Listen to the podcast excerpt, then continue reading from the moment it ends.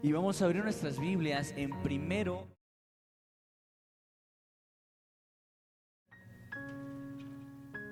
Vamos a hacer una lectura panorámica. Y quiero pedirte por favor que tomes muy en cuenta esta ocasión. La lectura la vamos a dirigir hacia la vida de Saúl. La semana pasada eh, Dios nos habló en un tipo del Espíritu Santo a través de todas las, las acciones y los diálogos de Jonathan. Vimos cómo de la manera en la que Jonathan ama, amaba a David, el Espíritu Santo nos anhela y nos ama. El amor del Señor, del Espíritu Santo, no es algo que tengas que sentir, es algo que tengas que saber. No tienes que sentirte amado por Dios, debes de saberte amado por Dios. Porque el amor de Dios no se ejecuta a través de un sentir, sino a través de hechos. Jesús no sintió amarnos, Él decidió amarnos. El Espíritu Santo no busca hacerte sentir amado, busca hacerte saber amado. Vimos a través de las acciones de Jonathan que tipificaban al Espíritu Santo que también como Jonathan advirtió de un peligro inminente a la vida de David, también el Espíritu Santo busca en su ministerio advertirnos, tratar con nuestras vidas, cuidarnos de los peligros. Y en un tercer lugar vimos que Jonatán tipificaba al Espíritu Santo porque eh, era el, juez, el abogado, perdón, el abogado, el que intercedía a favor de David. Le dijo a David, vete a esconder, vete al lugar secreto. ¿Te acuerdas del escondedero? La semana pasada, vete al escondite. ¿Quién es ese escondite, iglesia? Nuestro Dios, ¿verdad? Y dice, vete a esconder en lo que yo me echo a la hamaca. No, sino en lo que yo voy y hablo de ti bien a mi Padre. Y eso hace el Espíritu Santo. El Espíritu Santo ama, eh, advierte e intercede por nosotros. Y hoy vamos a ver esta, este mismo capítulo, pero ahora lo vamos a ver con la perspectiva de la vida de Saúl. ¿Ok, iglesia? ¿Estamos bien? ¿Todos despiertos? ¿Todos bien? Ok. Recuerda que la Biblia tiene un conocimiento profundo de Dios y depende no del predicador que tú te lleves hoy una bendición, depende de que tú pongas interés. Recuerda que si algo nos ha hecho primero de Samuel es que Dios se agrada más de que prestes atención a su palabra de, de la grosura del carnero. ¿Quién tiene que prestar atención, iglesia, a la palabra de Dios? Nosotros, ¿verdad? No tengo que hacerte la sabrosa, sino tú tienes que poner atención porque te van a hablar a ti, nos van a hablar a todos. Así que dice la Biblia así, vamos a hacer esta lectura panorámica. Me gustaría leerlo hasta el versículo 21. Eh, vamos a hacer una lectura larga, pero yo quiero que tengas un panorama muy amplio de la situación en la que ahorita estamos eh, pasando con Saúl. Recuerda, toma muy en cuenta diálogos y actitudes de Saúl.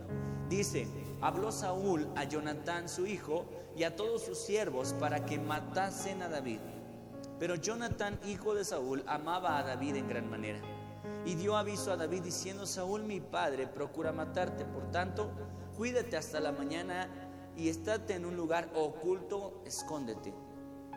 Y yo saldré y estaré junto a mi padre en el, en el campo donde estés, y hablaré de ti a mi padre y te haré saber lo que haya. Y Jonathan habló bien de David a Saúl, su padre, y le dijo, no peque el rey contra su siervo David por ninguna cosa porque ninguna cosa ha cometido contra ti y porque sus obras han sido muy buenas para contigo. Pues él tomó su vida en su mano y mató al filisteo y Jehová dio gran salvación a todo Israel. Tú lo viste y te alegraste. ¿Por qué pues pecarás contra la sangre inocente matando a David sin causa? Y escuchó Saúl la voz de Jonatán y juró Saúl vive Jehová que no morirá. Y llamó Jonatán a David y le declaró todas estas palabras y él mismo trajo a David a Saúl y estuvo delante de él como antes. Después hubo de nuevo guerra y salió David y peleó contra los filisteos y los hirió con gran estrago y huyeron delante de él. Y el espíritu malo de, de parte de Dios vino sobre Saúl y estando sentado en su casa tenía una lanza a mano mientras David estaba tocando. Y Saúl procuró enclavar a David con la lanza a la pared, pero él se apartó de delante de Saúl, el cual hirió con su lanza en la pared, y David huyó y escapó aquella noche. Y Saúl envió luego mensajeros a casa de David para que lo vigilasen y lo matasen a la mañana. Mas Mical, su mujer, avisó a David diciendo, si no salvas tu vida esta noche, mañana serás muerto. Y descolgó Mical a David por, por una ventana y él fue y huyó. Él se fue y huyó y escapó. Tomó luego Mical una estatua y la puso sobre la cama y la acomodó por, la, por cabecera una almohada de pelo de cabra y la cubrió con la ropa. Y cuando Saúl envió mensajeros para prender a David, ella respondió está enfermo. Volvió Saúl a enviar mensajeros para que viniesen a David diciendo, tráenmelo en la cama para que lo mate. Y cuando los mensajeros entraron, he aquí, la estatua estaba en la cama y una almohada de pelo de cabra eh, a su cabecera. Entonces Saúl dijo a Mical, ¿por qué me has engañado así? Y ya has dejado escapar a mi enemigo. Y Mical respondió a Saúl, porque él me dijo, déjame ir, si no, yo te mataré. Huyó pues David y escapó y vino a Samuel en Ramá y le dijo y le dijo todo lo que Saúl había hecho con él. Y él y Samuel se fueron y moraron en Nayot. Y fue dado aviso a Saúl diciendo, he aquí que David está en Nayot, en Ramá. Entonces Saúl envió mensajeros para que trajeran a David, los cuales vinieron vieron una compañía de profetas que profetizaban y, a Samuel que estaba allí y los, y los presidía. Y vino el Espíritu de Dios sobre los mensajeros de Saúl y ellos también profetizaron. Cuando lo supo Saúl, envió otros mensajeros, los cuales también profetizaron. Y Saúl volvió a enviar mensajeros por tercera vez y ellos también profetizaron. Hasta aquí es nuestra lectura. El día de hoy una lectura larga, a manera de que tengamos el panorama bien completo en nuestra mente. Espero que tú hayas imaginado cada escenario, hayas plasmado en tu corazón cada escenario, porque yo creo firmemente, y estoy seguro que tú también, que cada diálogo, cada palabra que está escrita en la Biblia tiene un porqué y un para qué. Dios no tiene ni una sola palabra de relleno en su Biblia. Eso es un hecho. Dios no necesitaba tener un libro robusto solo para que vieran que tenía mucho que decir. En realidad Dios colocó cada palabra con un objetivo y un propósito. Así que nos podríamos pasar no solamente un mes hablando de este mismo capítulo, sino que si algo hemos comprobado con el verso a verso es que podemos pasar meses, meses en incluso una porción de la escritura. Hoy vamos a ver los diálogos y las actitudes de Saúl.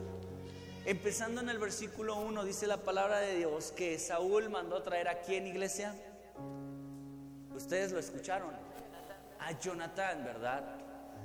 Fue y le dijo a Jonatán su hijo y a todos sus siervos que matasen a David. Algo que mencionamos la semana pasada es que hasta este punto David había ocultado mucho sus emociones, muchos sus sentimientos hacia David.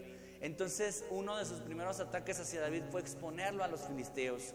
Y te acuerdas de, la, de la predicación que se llamaba Haciéndole la chamba al diablo cuando, cuando Saúl buscó ponerle tropiezo, caída y lazo a la vida de Saúl, de David. Pero como no lo logró, entonces él destapa ya de plano sus intenciones para con David y dice, lo quiero muerto.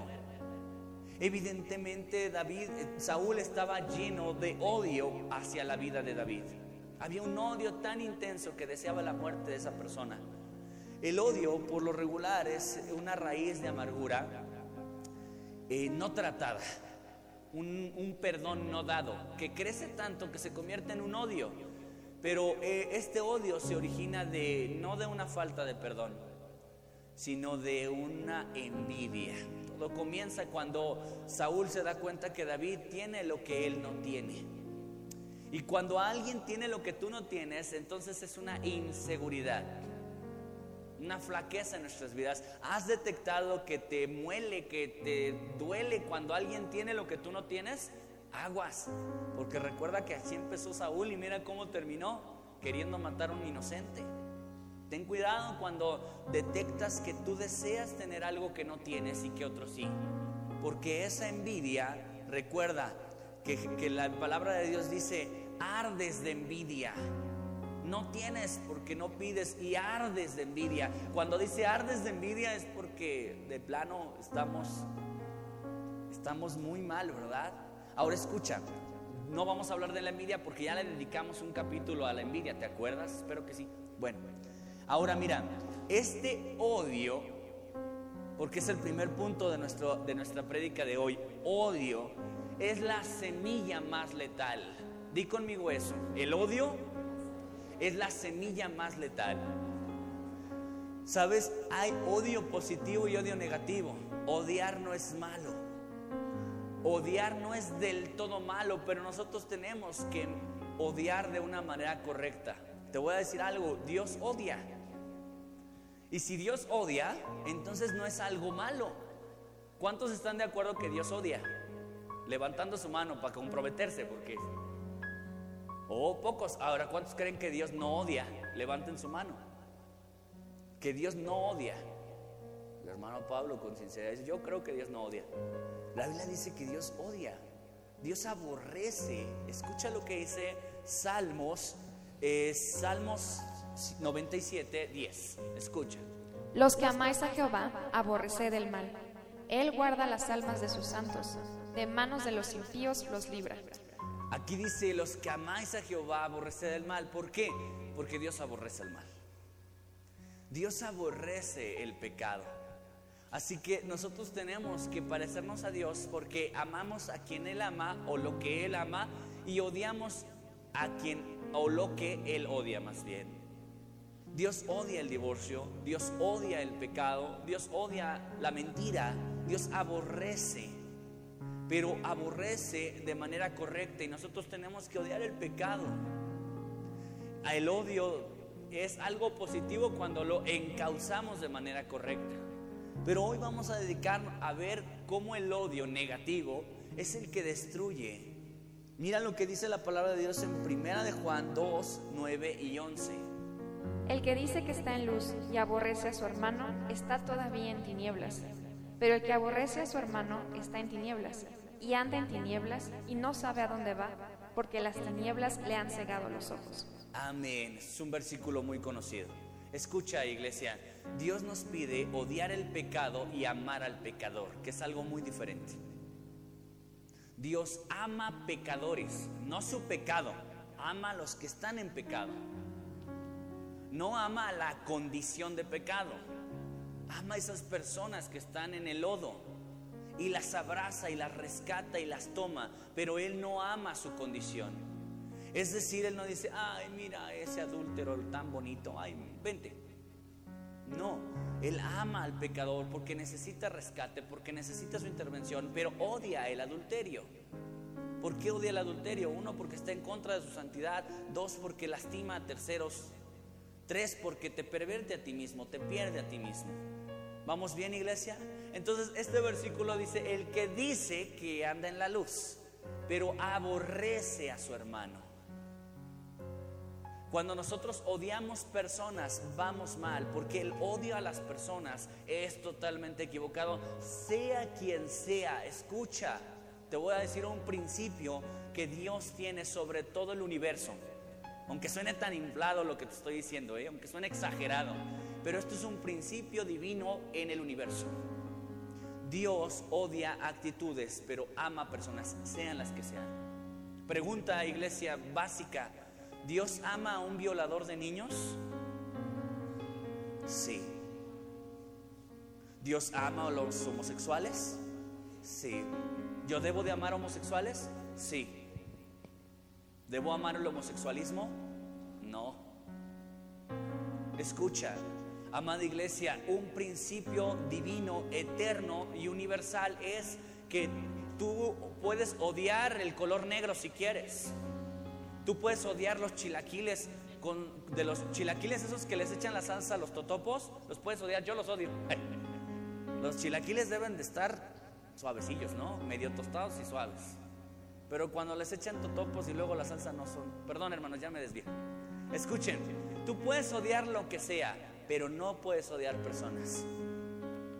Por lo que te hayan hecho las cosas más feas que hayan pasado, no puedes odiar personas. Es un principio divino. El que dice que está en la luz y aborrece a su hermano, está todavía en tinieblas. Y el versículo 11 dice así, pero el que aborrece a su hermano está en tinieblas y anda en tinieblas. Detecta iglesia y no te resistas a la Biblia. Piensa en este momento y permite que el Espíritu Santo te redarguya. ¿Hay una persona que te muele el hígado cuando la ves? Hay una persona que en cuanto lo ves sientes que las tripas se hacen nudo. Aguas, porque mira hasta dónde llegó Saúl por el odio que le tenía a David. Un odio que no fue producto de una falta de perdón, sino de una envidia. Escucha lo que dice la palabra del Señor adelante. Pon atención ahí en 1 de Juan 4:20. Si alguno dice, yo amo a Dios y aborrece a su hermano, es mentiroso. Pues el que no ama a su hermano a quien ha visto, ¿cómo puede amar a Dios a quien no ha visto? Otro principio divino. No podemos, no se puede, no, no se puede decir amo a Dios porque Dios es lo máximo y Dios es bueno y Dios es grande y misericordioso, pero aborrezco a esa persona. Hay personas que han pasado por situaciones de divorcio y dicen amo a Dios, pero odio a esa persona que me hizo la vida de cuadritos. Pero odio a esa otra persona. No se puede. Cuando vienes a la luz, en la luz, tenemos que irradiar el amor de Dios amando a personas que son difíciles de amar, que son casi imposibles de amar, es más, que no se dan a amar. Pero el amor de Dios no es algo que se provoca, ¿cierto? El amor verdadero no es algo que se provoca. Dios nos dio un amor perfecto y verdadero, no porque se lo provocamos. ¿Quién le provocó amor a Dios? Levanta tu mano diciendo, no, pues cuando me vio Dios se enamoró de mí, porque no, mis actitudes están bien padres. Cuando te vio, ¿qué le producimos? Te aseguro que a algunos le producimos náuseas, otros le producimos de todo, pero no amor. Te aseguro que le producimos de todo menos amor. Cuando Dios te amó, no fue porque se lo hayas provocado, te amó porque decidió amarte, con un amor perfecto, inmutable, con un amor que no tiene, no, no es me das, te doy, sino yo te doy a pesar de que tú no me des. Escucha, cuando ese amor verdadero es depositado en la vida del creyente, entonces el creyente, si de verdad ha experimentado ese verdadero amor, valga la redundancia, entonces no podemos odiar a personas. No podemos. Aquí lo dice, el que si alguno dice, "Yo amo a Dios", ¿cuántos aquí decimos, "Yo amo a Dios"? Levanta tu mano, "Yo amo a Dios".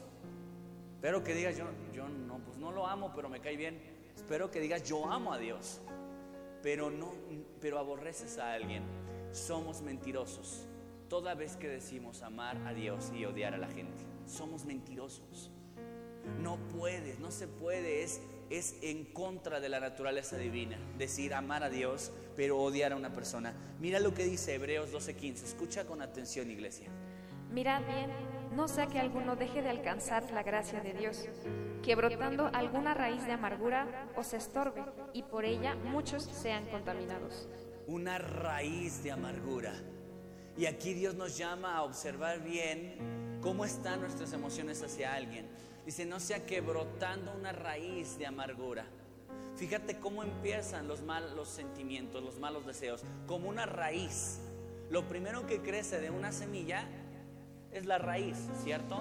Y no da fruto, la raíz lo primero que crece, pero algún día da un fruto. Y ese fruto, el máximo fruto de una amargura es el odio.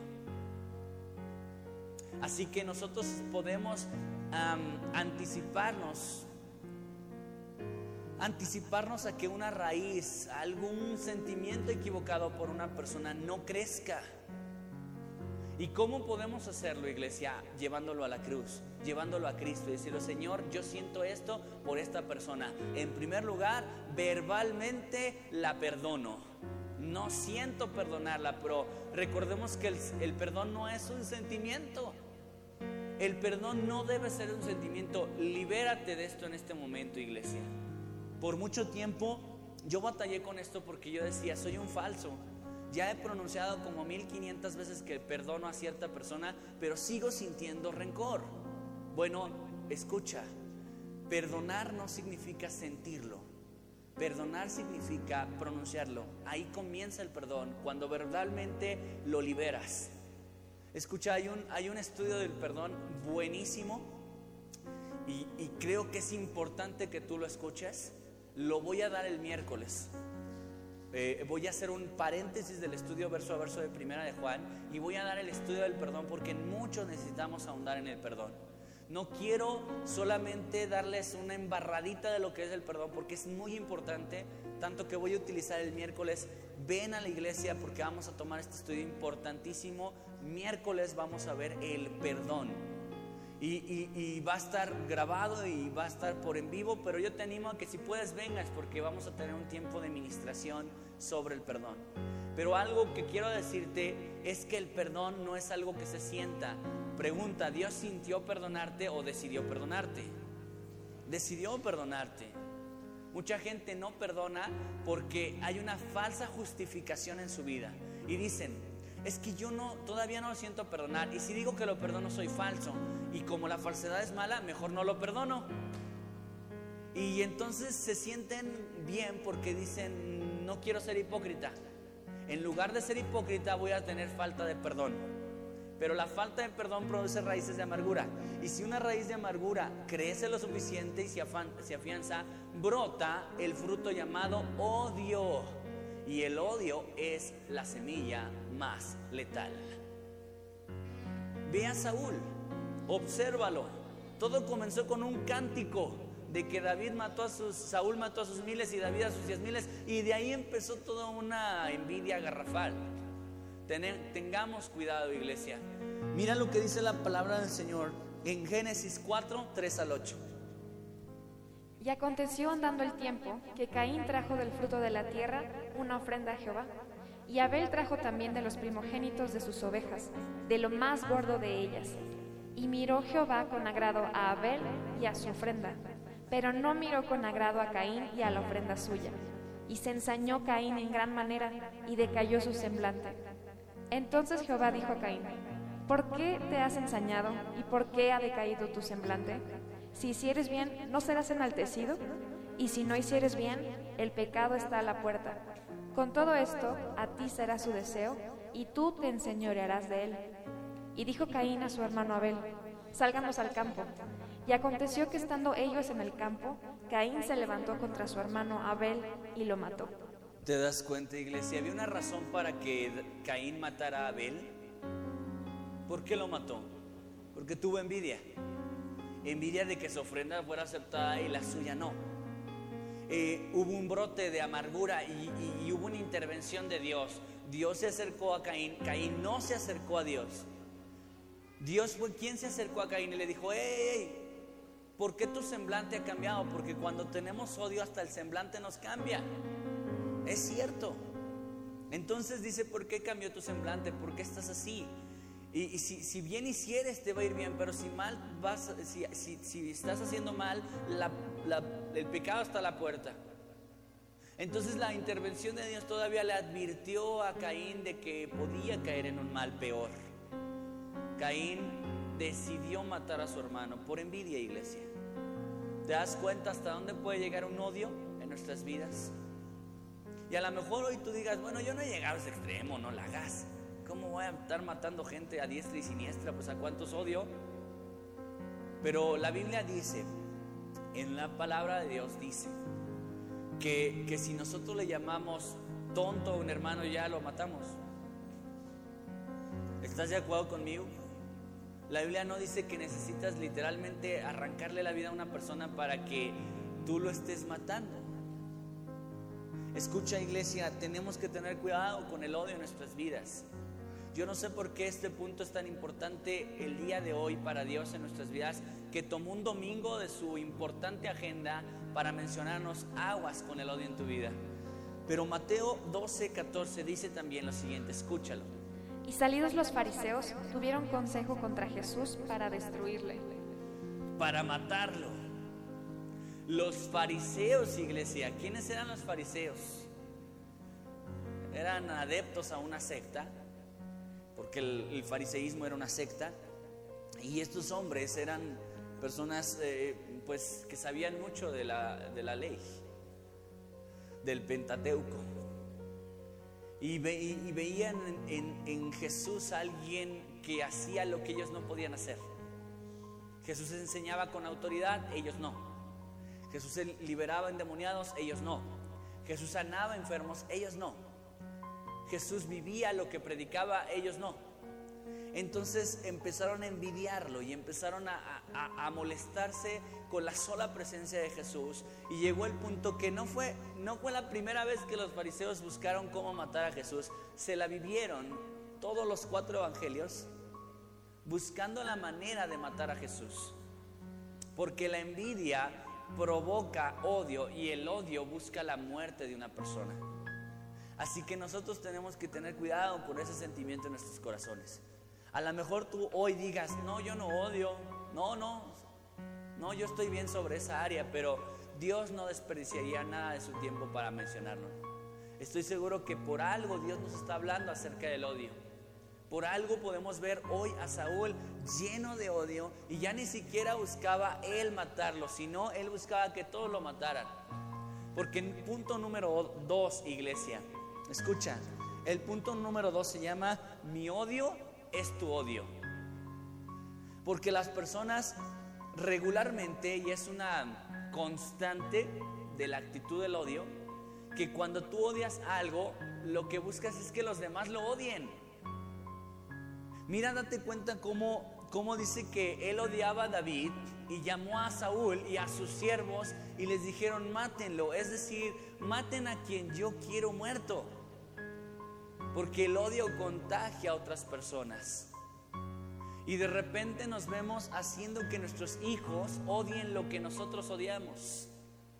Y estén a, conflicto con lo que nosotros estamos a conflicto. Cuando yo era pequeñito, yo tendría unos 5 o 6 años, vivía en la casa de mi abuela. Y los vecinos, su, su azotea, que era como su terraza también, daba hacia el patio de atrás de la casa de la abuela. Y un día, un niñito, pues de niño a niño es rápido la, la, la relación, rápido se socializa. ¿Y qué estás haciendo? Y jugando, y empezamos a hablar y empezamos a jugar. Y en eso sale mi abuela furiosa y me dijo, métete. ¿Qué hice? Estoy aquí en la casa sin hacer nada malo, platicando con el niño de al lado. Resulta que no podíamos ni siquiera hablarles a los vecinos. ¿Por qué? Nunca lo supe. Solo sé que mi abuela quería que yo odiara a quien ella odiaba. Nunca era, iglesia, ni siquiera era cuestionable, pero crecí hasta en esa colonia, en la San Rafael, allí en Calpulalpan, Tlaxcala Crecí en esa colonia como, no sé, hasta los 15, 16 años y nunca podía hablarles a los vecinos. Íbamos en, las mismas prima, en la misma primaria, en la misma secundaria, pero no podía hablarles, no debía hablarles, sabía que era algo muy malo. ¿Por qué? No lo sé. Solo sé que mi abuela quería que yo odiara a quien ella odiaba. Y a veces eso pasa mucho en familias. No les hables a ellos porque, uy, no sabes lo que me hicieron y quieres que la gente odie a quien tú odies. Porque eso hace el odio. El odio implanta su semilla letal en otros. Y date cuenta cómo eh, Saúl quiso que su hijo Jonathan también matara a quien, a quien él quería muerto. Yo no sé si el Espíritu Santo en este momento te está haciendo sentir que a veces nosotros como padres, como tenemos cierta autoridad sobre nuestros hijos, entonces los orillamos a odiar a ciertas personas, a ciertos familiares. ¿Por qué? Pues porque me la hizo a mí. Es más, y es cierto, hay padres y madres que usan de carnada, porque eso es, de carne de cañón a sus hijos en un conflicto de divorcio. Ah, y le estás hablando a tu papá, mm, y lo que me hizo te importa un comino, ¿verdad? Y hacen que el niño odia a su papá porque el papá le hizo daño a la mamá o viceversa. Y entonces los niños se obligan a odiar a la mamá porque el papá los forza.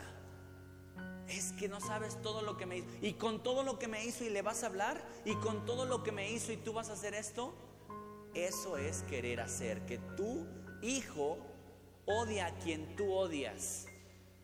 Y esa es una actitud del diablo, es una actitud fruto del odio. El odio solo envenena a otros. ¿Te das cuenta cómo eh, las mamás pueden llegar al chantaje con los hijos? Si tú me quisieras, no le hablarías porque no sabes todo lo que me ha hecho. Y sabes, eso es envenenar el corazón de un hijo con su padre. La vida, la vida misma se encargará de mostrarle al, al hijo quiénes son los papás, no tú. No tú. Te lo dice alguien, iglesia, durante toda mi vida, desde chiquito, lo mismo pasó en mi vida, ¿no? Yo no sabía, pero eh, fui entrenado. Papá, mi, mi papá y mi mamá se divorciaron. Y desde muy chiquito te firmo que mi papá me decía, si te la llegaras a encontrar, ¿qué le harías? ¿Qué le dirías? Y yo me acuerdo que chiquito le decía, pues nada, no la conozco, no sé ni quién sería, a lo mejor si la veo me paso derecho porque no la conozco. Y mi hermano le decía, no, yo le diría esto y groserías y mentadas y cosas así, y mi papá se ponía contento. Y a mí me decía, no, tú de seguro te le vas a ir a, tu al cuello de tu madre, sí, eres un no sé qué, y me reinsultaba y me hacía sentir muy mal. Y yo entonces eh, decía, no, pues entonces lo correcto es que la odie, ¿no? Y si la veo, ah, pues si la veo, la desgreño, la golpeo, la escupo. Y así va a estar contento mi papá. Pero desde chiquito fue implantado un odio por mi propia madre. Pero gloria al Señor que fue Él quien intervino. La maestra Ruth de mi escuela dominical. Por eso es tan importante, tú a lo mejor lo veas como cualquier cosa, pero es tan importante que tú acerques, acerques a tus hijos a la iglesia. Porque en las escuelas dominicales tú no sabes lo que pasa en la vida de los niños. Las clases que les dan pueden tener un impacto impresionante. Mi maestra se llamaba Ruth ahí en la escuela dominical y recuerdo que nos hablaba acerca del amor y que nosotros no teníamos que albergar odio en nuestro corazón. Y incluso llevó semillitas y nos hizo plantar una semillita y nos habló acerca de la raíz de la amargura y nos dijo esto produce la amargura y produce un fruto y nos habló sobre eso. Y quedó clavado en mi corazón que no debíamos odiar a nadie.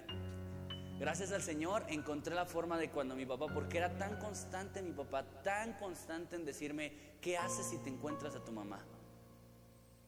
A esa señora o, decía groserías, nunca decía tu mamá para ser sincero, decía, y si te encuentras esa tal por cual, ¿qué le vas a hacer? No?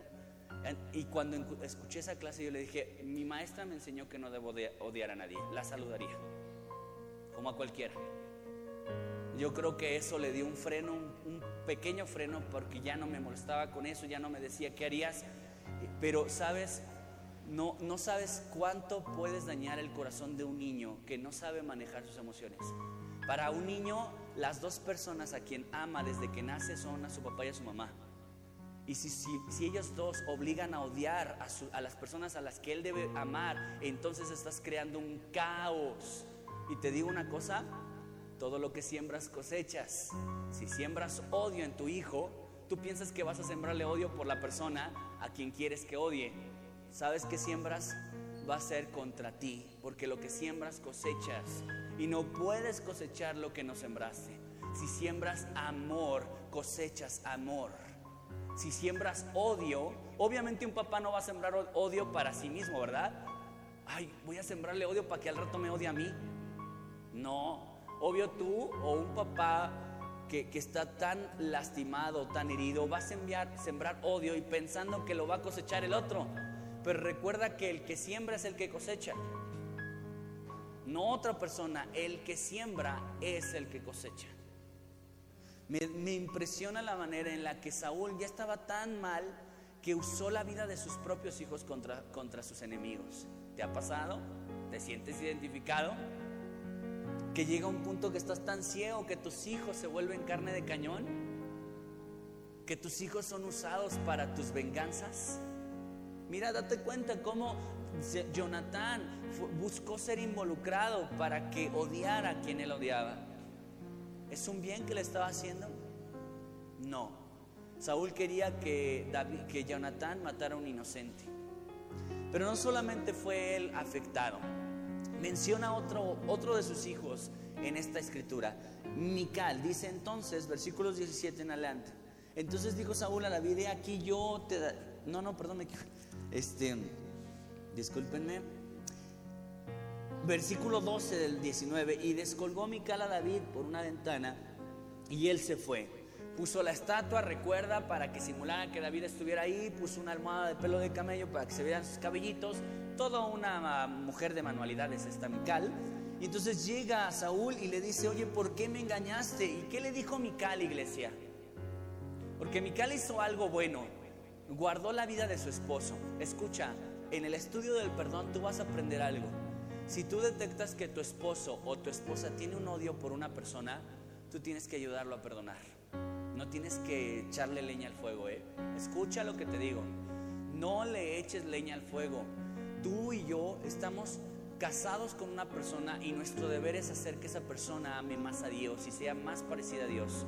Y si te dicen, no, es que me hicieron, me dijeron, tú debes de buscar llevarlo hacia el perdón. Porque a ti te va a oír, te ama, te va a oír y tienes una influencia sobre la vida de esa persona. Mical hizo lo correcto. Mical salvó la vida de su esposo, estaba actuando de manera correcta.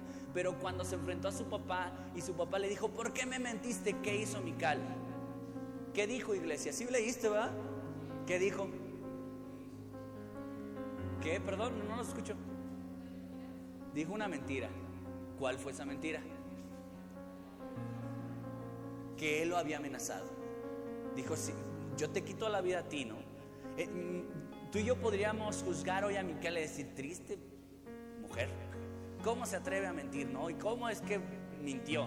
Bueno, iglesia, estaba frente a su papá. Y hasta ese punto, las, las acciones y las actitudes que tiene eh, Saúl hacia sus hijos evidenciaban que no le importaba pasar por encima de quien tuvieran que pasar con tal de lograr sus objetivos. Y lo único que podíamos ver en el corazón de Mical como hija de Saúl es que estaba llena de miedo por su propio papá. Le tenía miedo. Oye, ¿por qué no dijo, sabes que, oye papá, ¿qué te pasa? ¿Quieres matarme al marido? No. No, yo ya soy una mujer casada y adulta y salvé la vida de mi esposo. ¿Y qué me vas a hacer? Ah, pero le tenía un miedo, un miedo garrafal a su padre que le tuvo que mentir para salvarse a ella. Si entiendes cómo a veces los papás llegamos al punto de, de, llenar de miedo a nuestros hijos, esa no es, esa no debe ser la relación padre y hijo. Cuando, cuando un hijo tiene miedo por su padre, eso es un símbolo de que la paternidad no está siendo llevada a cabo. Dios no nos siembra temor para obedecerle. Dios no nos hace llenarnos de miedo cada que lo vemos. Dios busca todo lo contrario. Dios desea que cada que lo vemos nos, abracemos a Él. Él desea producir afecto. Ojo iglesia, y quiero hablarte a ti como padre. Si tus hijos te tienen miedo, no lo confundas con respeto. Si tus hijos te tienen miedo, no te engañes creyendo que es respeto. Muchos hijos, muchos de tus hijos o muchos hijos no respetan, le tienen miedo a sus papás. El respeto es otra cosa. La honra no es el temor, no es miedo. El respeto tiene que ver con otra cosa. Una persona respeta a otra y a lo mejor ni siquiera la conoce. Te digo por qué. Te voy a poner un ejemplo muy práctico. Cuando tú tienes frente a ti una autoridad, una persona que ha logrado algo, que ha escrito un libro, que ha sido una eminencia en algo, en ti hay una respuesta de honrarlo. Y lo respetas por el hecho de que es una persona que, que, que logró algo. Por ejemplo, un maestro. Cuando tú ves a un maestro, esa es la actitud correcta, la respetas, ¿por? Porque sabe más que tú, porque terminó la universidad, porque estudió y porque es una persona preparada y hay un respeto. El respeto se logra de esa manera. Tus hijos te van a respetar porque te vean que eres una persona, eh, estoy buscando la palabra, una, una persona coherente con la Biblia, una persona honesta. Cuando vean honestidad en ti, la honestidad produce respeto. Cuando vean, no, mi papá es bien trabajador, no, mi papá nunca miente, mi papá es honesto, mi papá es trabajador, mi papá es una persona honrada, eso produce respeto. Pero si el respeto lo estás buscando a través de golpes, de amenazas, de insultos. Ese no es respeto, eso es, eso es miedo. En el libro que estamos, que, que, los, que los varones ya concluimos en leer, de la ira, habla acerca de padres que infunden miedo a sus hijos y que en cuanto llega papá los niños se ponen estresados. Llegó mi papá, hicimos lo de llegó mi papá, nos va a empezar a gritonear, nos va a empezar a pegar, nos va a empezar a decir de cosas. Y, el papá se siente, ah, pues mira cómo los traigo, me respetan, nada más llego yo y mira que se cuadran. No es eso, te tienen miedo. Te tienen miedo. Por eso es que lo confundes con respeto. ¿Qué pasaba en la vida de Mical, iglesia? Mical mintió porque le tenía mucho miedo a su papá. Tenía suficiente amor por David. Porque tú y yo ya estudiamos esa parte. Gracias a Dios vamos verso a verso, iglesia. Y en el verso a verso estudiamos que primero Saúl le prometió una hija, pero no lo cumplió. Y era la segunda vez que lo había prometido. Y no le cumplió, esa hija se la dio a otra persona que mencionan por ahí en la Biblia, olvide su nombre. Entonces dice la Biblia que Mical amaba a David. Así que por amor no, no, no paró la salvación de David. Pero ¿por qué Mical mintió? Porque tenía miedo. Tenía miedo a su papá. El odio, una persona llena de odio, llena de traumas, llena de resentimientos, produce miedo en la vida de sus hijos. Y creo que es el momento de sanar eso, iglesia. Te ha pasado a ti, si lo estás viviendo, lo viviste, es el momento de sanarlo. Tercer punto, una de, la devoción pirata, vamos a llamarle así. ¿Cómo se llama el tercer punto, iglesia? La devoción pirata. Primer punto, odio, la semilla más letal. Segundo, segundo punto, mi odio, tu odio. Tercer punto, la devoción pirata. Cuando decimos pirata, ¿a qué te suena, iglesia? Falsa, chafa. Escucha, mira lo que dice la palabra de Dios en el versículo 4 y en el versículo 5 del capítulo 19. Y Jonatán habló bien de David a Saúl, su padre, y le dijo, no peque el rey contra su siervo David, porque sus obras han sido muy buenas para contigo pues él tomó su vida en su mano y mató al filisteo. Y Jehová dio gran salvación a todo Israel. Tú lo viste y te alegraste. ¿Por qué pues pecarás contra la sangre inocente matando a David sin causa? ¿Escuchó Saúl la voz de quién? La voz de Jonatán. ¿Eso es bueno? Sí. Y juró Saúl diciendo, vive Jehová que no morirá. Si el capítulo 19 hubiera terminado aquí, es más, si el libro de primero de Samuel hubiera terminado aquí, hubiéramos concluido diciendo, bueno, al final eh, Saúl entró en sí y perdonó la vida del rey y todo volvió a la normalidad y todo tomó un cauce correcto. Pero no, todos sabemos que fue una devoción pirata. Él sabía decir expresiones como vive Jehová y cosas que parecían espiritualoides, pero no lo eran. No lo eran. La devoción pirata es aquella que suena a Dios, pero no viene de Dios.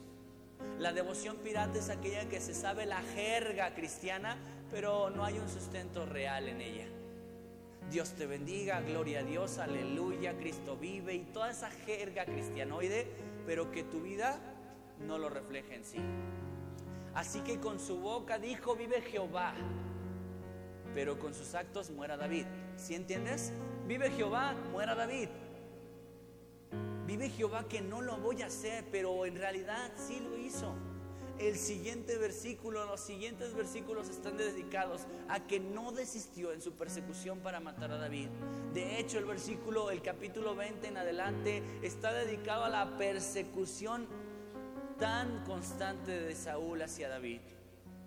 La devoción chafa, la devoción pirata, consiste en la persona que dice, que sabe expresarse evangélicamente, pero su vida no está de acuerdo a ello. Mira lo que dice Mateo 27, 17 al 20.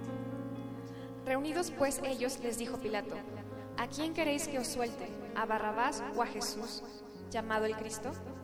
porque sabía que por envidia le habían entregado.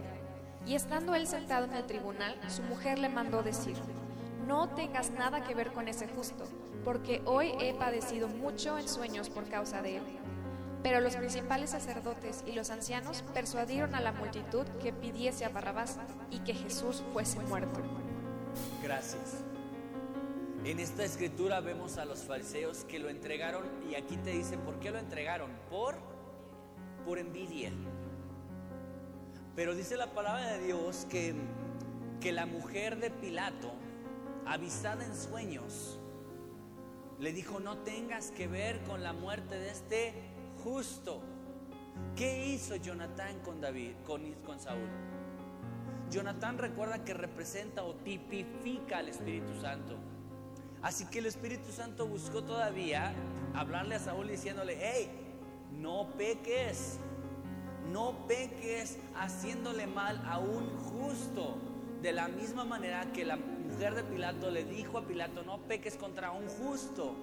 ¿Estaba avisado o no Pilato de no hacer algo? Estaba avisado. Estaba avisado Saúl de que iba a pecar, porque era un pecado matar a un justo. Entonces, Saúl no, no es que le faltara revelación, le sobró necedad. Aún Jonathan le, insistió, le dijo, mira lo que ha hecho, le habló de, hechos. Él mató a Goliat, él, él fue usado por Dios, no lo vayas a matar. Y aún así Saúl persistió en su maldad.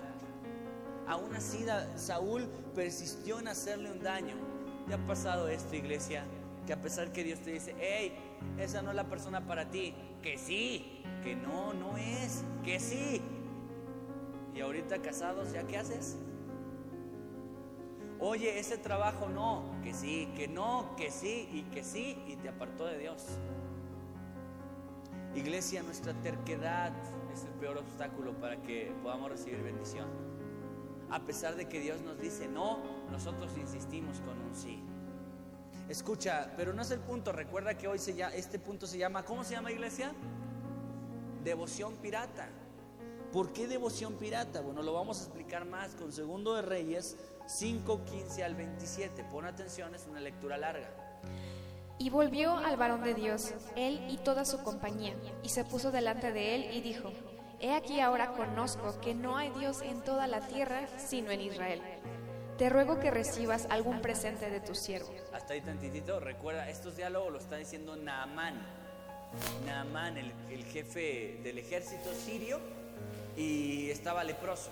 Entonces, él se resistió, pasó un proceso divino en su vida y entonces Naamán queriendo eh, recompensar, dijo, toma esto de lo que quieras, tómalo, escucha. Mas él dijo, vive Jehová en cuya presencia estoy, que no lo aceptaré. Y le instaba que aceptara alguna cosa, pero él no quiso. Tantito una vez más, ¿qué dijo Elías? Elí, perdón. No, no fue Elí, fue Eliseo. Eliseo dijo, vive Jehová en cuya presencia estoy. Aquí no es una falsa devoción, porque su, su palabra tan bonita, tan poética, no solo se queda en eso, lo sostuvo con hechos. Dijo, vive Jehová en cuya presencia estoy, que no lo aceptaré. Y al final de esta historia, Eliseo aceptó algo. Entonces fue una falsa devoción. No, fue una verdadera devoción. Lo que dijo concordó con, lo que hizo. Pero la falsa o la devoción pirata consiste en decir una cosa y vivir otra. Dice, y le instaba a aceptar alguna cosa, pero él no quiso. Siguiente versículo. Entonces Namán dijo, te ruego pues, de esta tierra no se dará a tu siervo la carga de un par de mulas, porque de aquí en adelante tu siervo no sacrificará holocausto, ni ofrecerá sacrificio a otros dioses, sino a Jehová. En esto perdone Jehová a tu siervo, que cuando mi señor el rey entrara en el templo de Rimón para adorar en él, y se apoyare sobre mi brazo, si yo también me inclinara en el templo de Rimón, cuando haga tal, Jehová perdone en esto a tu siervo. Y él le dijo, ven paz. Se fue pues y caminó como media legua de tierra. Entonces Giesi, criado de Eliseo, el varón de Dios, dijo entre sí, He aquí mi señor estorbó a este sirio Naaman, no tomando de su mano las cosas que había traído. Vive Jehová, que correré yo tras él y tomaré de él alguna cosa. Y siguió Giesi a Naamán, y cuando vio a Naamán que venía corriendo tras él, se bajó del caballo para recibirle y dijo, ¿va todo bien? Y él le dijo, bien, mi señor me envía a decirte, he aquí vinieron a mí en esta hora del monte de Efraín dos jóvenes de los hijos de los profetas. Te ruego que les des un talento de plata y dos vestidos nuevos. Dijo Naamán, te ruego que tomes dos talentos. Y le insistió y ató dos talentos de plata en dos bolsas y dos vestidos nuevos, y los puso todo a cuestas de dos de sus criados para que lo llevasen delante de él. Así que llegó a un lugar secreto, él lo tomó de mano de ellos y lo guardó en la casa. Luego mandó a los hombres que se fuesen. Y él entró y se puso delante de su señor. Y Eliseo le dijo, ¿De dónde vienes, Giesi? Él le dijo, Tu siervo no ha ido a ninguna parte. Él entonces le dijo, ¿no estaba también allí mi corazón cuando el hombre volvió de su carro a recibirte? Es tiempo de tomar plata y de tomar vestidos, olivares, viñas, ovejas, bueyes, siervos y siervas. Por tanto, la lepra de Naamán se te pegará a ti y a tu descendencia para siempre.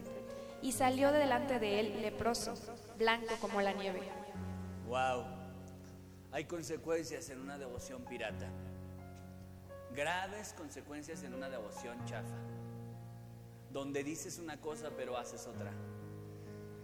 Tanto como Saúl, como Eliseo y como el Giesi dijeron una palabra en común. Vive Jehová. Vive Jehová que no tomaré nada de lo que me has ofrecido, Namán, y lo sostuvo y lo hizo. Sin en cambio, también Giesi dijo, vive Jehová que correré tras él y voy a tomar de él. Y llegando a él dijo mentiras. Mi, mi, mi Señor me mandó. ¿Lo mandó Eliseo? No. Cuando llegó le dijo, ¿de dónde vienes? Y dijo, de ninguna parte. Y mintió. Cuando hay algo, cuando hay mentira, cuando dices vive Jehová, pero mientes para lograr algún beneficio, esa es una devoción chafa. Una falsa devoción, una devoción pirata. Una devoción que consiste en palabras que parecen las correctas, pero en hechos incorrectos. Y lo que Dios quiere es tus hechos. A Él no le interesa si sabes las jergas más poéticas para tus oraciones. No le interesa si te sabes las cosas los diálogos más elocuentes y bonitos. Le interesan tus hechos. Tus hechos son los más importantes para Dios. Tu devoción no debe consistir en palabras bonitas. Tu devoción no debe consistir en una jerga cristianoide. Debe consistir en hechos consistentes a su palabra. Amén. Devoción pirata es aquella que dice cosas correctas, pero hace lo incorrecto. Mateo 7, 21 al 23 dice lo siguiente, escucha. No todo el que me dice Señor, Señor, entrará en el reino de los cielos, sino el que hace la voluntad de mi Padre que está en los cielos. Muchos me dirán en aquel día, Señor, Señor, ¿no profetizamos en tu nombre y en tu nombre echamos fuera demonios y en tu nombre hicimos muchos milagros? Y entonces les declararé, nunca os conocí, apartaos de mí, hacedores de maldad. ¿Qué dice iglesia? En aquel día, dice, muchos me dirán, Señor, Señor. ¿Es malo decirle Señor al Señor? No, ¿verdad? En la alabanza constantemente usamos esa palabra, en nuestra oración constantemente usamos esa palabra. Yo creo que es una palabra muy popular en el Evangelio. Señor, yo te pido, Señor, Señor, tú eres mi Señor. Y dice, todos dicen, ahora, no solamente decir Señor, Señor, dice, en tu nombre profetizamos, en tu nombre echamos fuera demonios, en tu nombre hicimos y deshicimos, ¿verdad? Pero dice, nunca los conocí hacedores de maldad, hacedores de maldad, porque palabras correctas, actos incorrectos, te llevan a una devoción pirata. Palabras correctas, actos incorrectos, devoción pirata. Ah, qué bonito dices, qué bonito hablas, qué cosas tan gloriosas haces, pero si tus actos no son los correctos, escucha iglesia, esa es una devoción pirata. Vamos acabando. Dice entonces, quinto y último punto, malgastando los recursos. Escucha, este es nuestro último punto, malgastando los recursos. Mira, a manera de contexto para este punto, escucha, el versículo 11 dice, Saúl envió mensajeros a la casa de Saúl. Versículo 14, y cuando Saúl envió mensajeros para pedir a David, versículo 15, volvió Saúl a enviar mensajeros. Versículo 20, entonces Saúl envió mensajeros para que trajesen a David. Versículo 21. Y entonces, eh, cuando Saúl lo supo, envió mensajeros y dice, por tercera vez envió mensajeros. Saúl se la pasó enviando gente a diestra y siniestra. No escatimó recursos con tal de atrapar a su enemigo, porque al último se, se, se destapa y dice, David es mi enemigo. Entonces, escucha iglesia, utiliza mensajeros a su propio hijo, a su propia hija, utiliza los recursos que Dios lo había rodeado para bendecirlo y lograr el objetivo del reinado, pero los usa para su venganza. Es lo mismo que un padre, ¿verdad? Dios te da hijos, pero esos hijos los usas para vengarte de tu ex esposo. es lo mismo. Y aunque te duela, eso es lo mismo. Cuando tú agarras a tus hijos para tu venganza y tus planes, estás siendo un Saulito o una Saulita, según sea tu género. Si tú agarras a tus hijos para lograr tus planes, eres un Saúl. Y un espíritu de Saúl es una actitud demoníaca.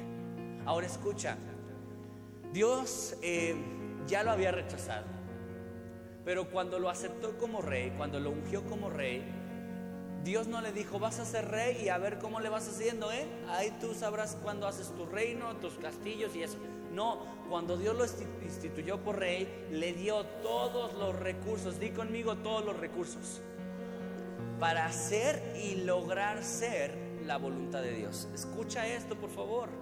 Le dio todos los recursos para hacer y lograr hacer todo el propósito del Señor. Pero esos recursos de los cuales los rodeó, los usó para sus propósitos, no para los propósitos de Dios. Y en este momento su propósito cuál era? La venganza contra David. ¿Y cuál venganza, verdad? Era una persecución. Ahora escucha, iglesia, dice la palabra de Dios que usa estos recursos para buscar su venganza, pero nosotros también hacemos algo muy parecido. Mira lo que dice Lucas 15:13. No muchos días después, juntándolo todo el hijo menor, se fue lejos a una provincia apartada y allí desperdició sus bienes viviendo perdidamente. Gracias. Escucha, tú puedes decir, ay, ese Saúl, pero mira en qué cabeza cabe usar los recursos del rey para sus planes, pero en qué cabeza hasta sus propios hijos los está usando con tal de lograr sus objetivos. Ay, Saúl, si estás muy mal, pero tú y yo estamos en las mismas. Porque la palabra de Dios dice que este hijo pródigo se acercó a su papá y le dijo, dame lo que me corresponde. El padre se lo entrega. ¿Qué hizo con los recursos del padre? Los malgastó. ¿Qué haces tú con los recursos que Dios te dio? Los malgastamos. ¿Cuáles son los recursos más valiosos de los cuales Dios te rodeó? Salud, inteligencia, tiempo. ¿Qué haces con el tiempo tan valioso? ¿En qué lo desperdicias? ¿En qué lo malinviertes? Si me estás entendiendo el punto, iglesia, un recurso muy valioso del cual Dios te rodeó para cumplir su objetivo es tiempo. ¿Y en qué usas el tiempo? ¿Dejando impecable tu casa y tu Biblia polveada? ¿En 20 películas? ¿En 2, 3, 4 horas en Facebook? ¿Dando likes a, cosas sin sentido? siquiera invirtiéramos al menos 30 minutos, piensa, nada más piensa tantito, ¿qué sería de tu vida si dijeras, voy a ver Facebook, voy a echarme todos esos videos ridículos que no edifican, pero voy a aventarme 20 minutos a través de Facebook evangelizando a una persona, enviándole textos directos, no nada más tu texto de abuelita, un, texto eficaz hacia una persona, orado, hacia una amiga, hacia un primo si tan solo usáramos las redes sociales bien. Pero ¿en qué malgastas los recursos de Dios? Porque ¿qué hizo el hijo pródigo con los recursos del padre? Los malgastó perdidamente. Incluso enfatiza, perdidamente. Es decir, que todo lo que invirtió no hubo ganancia. Cuando no hay ganancia, por obviedad hay pérdida. Si lo que haces, si, las cosas en donde inviertes tu tiempo no te dan ganancia, es un, un malgaste con pérdida. No solamente estás malgastando, estás perdiendo. Si eso está pasando en tu vida, iglesia, es el momento de invertir bien tu tiempo, tu energía. Porque escucha, pon atención a lo que te voy a decir. Mucha gente dice, no leo la Biblia porque cuando acabo el día ya termino cansado. Es decir, inicias con una pila 100%, ¿cierto? Como la del celular, piénsala. Y, amaneces con pila y con energía. Y, ¿Y en dónde vas invirtiendo tu energía? En el trabajo. ¿Se invierte energía en pensar cosas malas? ¿Se invierte energía incluso en tus rencores? ¿Se invierte energía en meditar tus heridas? Entonces invierte energía, ¿eh? Requieres mucha energía para hacer corajes. Se requiere de energía para todo. ¿Cómo la administras? Pues un poco de energía para la chamba, un poco de energía para el rencor, un poco de energía para echarme dos, tres películas, un poco de energía para... Y cuando ya, ya, ya no tienes otra cosa, ya te aburriste de todo, ah, ya estoy cansado. ¿Y para qué leo la Biblia? ¿Cansado? No, ni le ha de gustar a Dios que yo nada más lea por leer. Otro día la voy a leer bien, ¿verdad? Y así nos la llevamos hasta por meses sin tocar nuestra Biblia porque tu energía la invertiste en todo menos en menos en Dios. ¿En qué, ¿En qué estás malgastando tu tiempo? ¿En qué estás malgastando tu energía? Y con energía no me vayas a pensar que estoy hablándote de, chakras y cosas así. Energía me refiero a vitalidad. No es lo mismo cuando amaneces que cuando ya está en la noche, ya hiciste tantas quehaceres y cosas, terminas cansado. Por ende, por naturaleza, ya no te entra lo mismo. Entonces, iglesia, ¿en qué estás invirtiendo la energía y el tiempo? ¿En dónde se están yendo tus recursos? ¿En qué los estás malgastando? Mira, algo que nosotros tenemos que hacer. Yo nada más quiero enfocar tu vida el día de hoy en tres aspectos importantes cuerpo, intelecto y fuerza. Romanos 6:13 dice, ni tampoco presentéis vuestros miembros al pecado como instrumentos de iniquidad, sino presentaos vosotros mismos a Dios como vivos de entre los muertos, y vuestros miembros a Dios como instrumentos de justicia. Cuando dice miembros se refiere a miembros, iglesia. Cada parte de tu cuerpo tiene miembros, dedos, brazos, codos, todo. Cada parte de tu ser son tus miembros. ¿Cómo los estás ocupando? ¿Cómo estás usando tu cuerpo? Porque dicen, es mi cuerpo, yo hago lo que quiera. Bueno, está bien. La manera en la que administras tu cuerpo va a darte un fruto o no. Este cuerpo debe de ser el templo del Espíritu Santo. Desde lo físico tenemos que saberlo cuidar. ¿Estás de acuerdo, iglesia? Tenemos que cuidarnos. No debemos de subir más de lo que nuestro cuerpo lo permite. Debemos cuidar no subir mucho de peso, iglesia. Aunque te parezca frío, banal. Pero ¿estás de acuerdo conmigo que tenemos que cuidar el templo del Espíritu? No lo vuelvas catedral, como dicen por ahí. Manténlo sin cúpula. Debemos de buscar en todo sentido que nuestro cuerpo, eh, en lo físico, esté correcto. Y no solo eso, vámonos a lo espiritual, que nuestro cuerpo no sea un cuerpo que se presta a, la lascivia, que nuestro cuerpo no se preste al, erotismo, que nuestro cuerpo se, se preste a la santidad. Por eso dice, presentando a nuestros miembros como instrumentos de qué? De justicia. Este cuerpo Dios te lo dio te dio un recurso llamado cuerpo, tienes dedos, tienes manos, tienes todo lo necesario para cumplir la voluntad del Señor. Presenta tu cuerpo como instrumento de justicia y no como instrumentos de lascivia. ¿Me estás escuchando, iglesia? ¿Qué otro recurso Dios te dio aparte de un cuerpazo? Como el que tenemos. Nos dio intelecto. Proverbios 2.6 dice, porque Jehová da la sabiduría y de su boca viene el conocimiento y la inteligencia. ¿Quién da la sabiduría y el, conocimiento y la inteligencia? Dios. algunos nos dio menos que a otros, ¿verdad? Por ejemplo, a mí no me dio nada de de intelecto para las matemáticas. Señor, no la hagas, aunque sea me hubieras dado el mínimo. Yo siempre lo he hecho, nada más veo a los hermanos Itzai y hasta tiemblo. De las primeras veces que los conocí, yo dije que no me vayan a preguntar nada de matemáticas por el amor del Señor. Yo para las matemáticas, hermanos, soy una papa enterrada. Dios da la inteligencia y sabes, hay muchas personas tan inteligentes. Y hay, hay tantos chavitos, iglesia, tan inteligentes, tan, tan inteligentes, pero ¿en qué utilizan la inteligencia? Hay mamás que le dicen a sus hijos, uy, si fueras tan inteligente en tu escuela como lo eres para mentir, estarías en el cuadro de honor. es cierto, los chavos no es que sean mensos y tontos, los chavos son listos. Es más, los papás hasta siempre decimos, te pasas de listo, pero para lo malo. ¿Verdad? No, no, nos encantaría que te pasas de listo para lo bueno. Qué bueno. Pasas de listo para lo malo.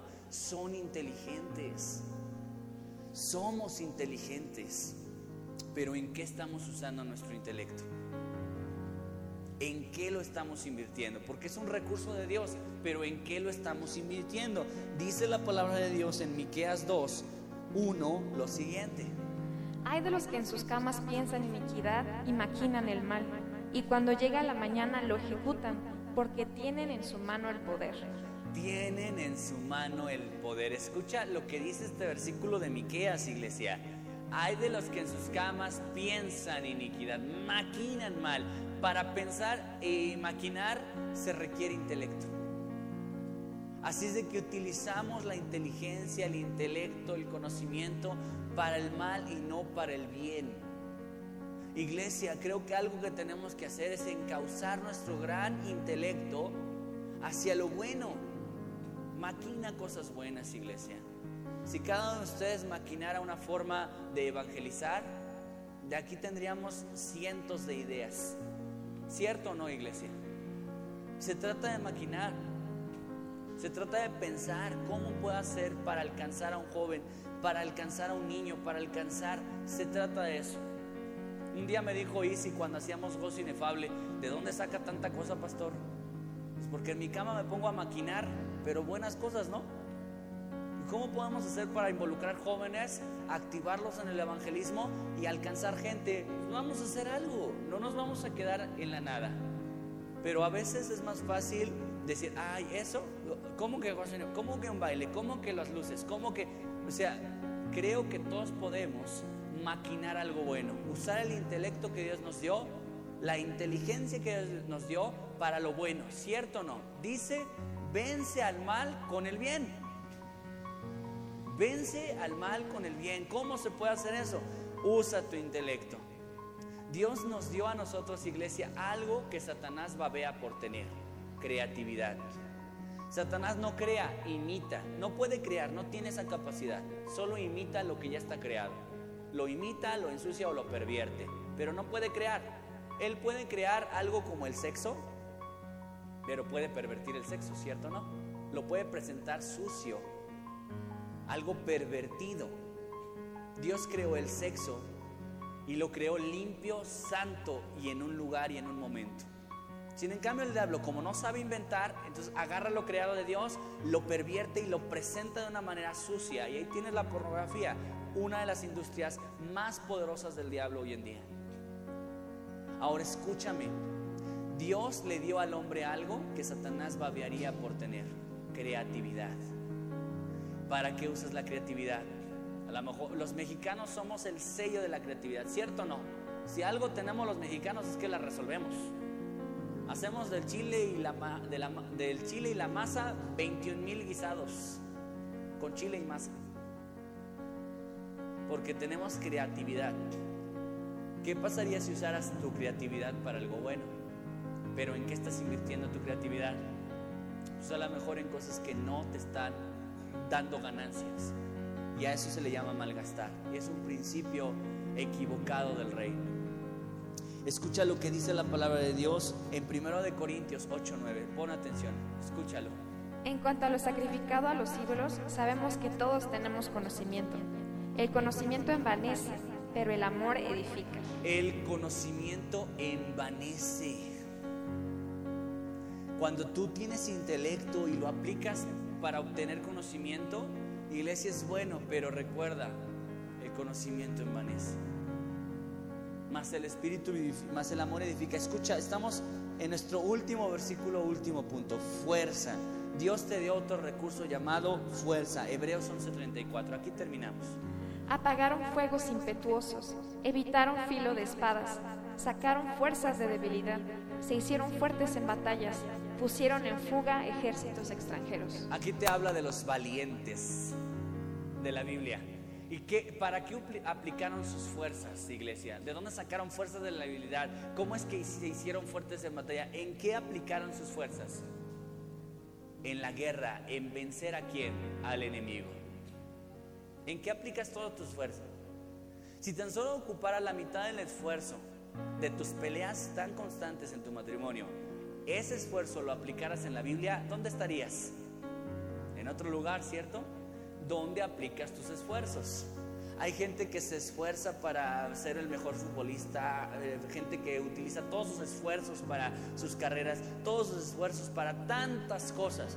Pero si usaras algo de tu esfuerzo, algo de ese recurso que Dios te dio, porque ¿quién te dio las fuerzas, iglesia? ¿Tú? ¿Tú te hiciste fuerte? ¿Tú eres el buenazo aquí? No, Dios te dio fuerzas. Dios te dio fuerzas. ¿Para qué te las dio? Ah, bueno, esas fuerzas a lo mejor las estás usando en el fútbol, en esto, en aquello, pero no en algo que pueda edificar en el reino. A lo mejor sus esfuerzos deben ser usados para leer la Biblia, porque se requiere ser diligente y disciplinado en la Biblia y para ello requiere un esfuerzo. Yo te lo he dicho con peras y manzanas, iglesia. No creas que yo me siento y de repente aparece una hojita con el sermón del domingo. Requiere esfuerzo, ¿verdad? Requiere esfuerzo. Pregúntenle a los que están leyendo los libros, eh, haciendo audiolibros en el, en el grupo de varones. ¿Requiere un esfuerzo grabar esos audios? ¿O de repente en una tardecita los hacen? No, requiere esfuerzo. Escucha iglesia, todo lo bueno requiere esfuerzo. Pero a veces digo, ay no, ir a la iglesia, ay no. Leer la Biblia, ay no, porque requiere un esfuerzo. El Señor repitió muchas veces, esfuérzate, sé valiente. Porque la Biblia, la devoción, la adoración, todo lo que tenga que ver con Dios requiere la aplicación de tus fuerzas. ¿Sabes por qué en el tabernáculo había de todos los muebles que te puedes imaginar, tan bonitos y tan artesanales, tan maravillosos, pero no había sillas? ¿Sabes por qué? no debería de haber sillas en la iglesia, para que lo sepas. ¿Por qué? Porque requiere un esfuerzo. Requiere un esfuerzo pararte y prestarle atención a una persona, ¿cierto o no? Pero para tu comunidad ponemos sillas. ¿Y qué sillas, iglesia? cómodas, acolchonaditas, bien bonitas. Iglesia, yo nada más quisiera que te la aventaras aquí siete, ocho horas parado. Pero la ley del mínimo esfuerzo. O sea, te piden sentarte y ya lo mínimo, ¿no? Siéntate y presta atención. Pues no. ¿En dónde estás aplicando tus fuerzas? Mucha gente tiene recursos económicos porque ha aplicado todas sus fuerzas ahí y tiene las recompensas de su esfuerzo, porque su esfuerzo lo aplicaron en buscar y ganar dinero y lo lograron. Pero a lo mejor hay una gran pobreza en, en otras áreas de su vida, porque no han aplicado ningún esfuerzo. ¿Sí estás entendiendo el punto? Dios te rodeó de muchos recursos con tal de que vivas y hagas en la voluntad de Dios. Saúl en dónde las aplicó, dónde estaba aplicando todos sus esfuerzos, en la voluntad de Dios o en su voluntad tan necia en su propia voluntad. Tú y yo somos igual que Saúl, toda vez que los recursos que Dios nos dio los usamos para todo, menos para su voluntad. Ponte de pie, vamos a orar. Para aquellos que eh, vinieron casi al último, no se preocupen. A las 12 en punto, es de, a las 12.05, o sea, en 5 minutitos, iniciamos otra vez el servicio y pueden tomar el sermón completo. Los invito a que puedan escucharlo completo, va a ser una bendición. Vamos a orar. Dios, Gracias por esta tarde. Muchas gracias por tu amor, Señor. Tu amor tu atención, tu bendición, la manifiestas en manera de palabra. Somos bendecidos, Señor, porque tú nos has regalado tus palabras benditas. Estas palabras que nos ministran, nos confrontan, nos animan, nos edifican. Y hoy, Señor, nos has hablado de un sentimiento tan destructivo como es el odio. Ese odio que hace que, que busquemos la destrucción, Señor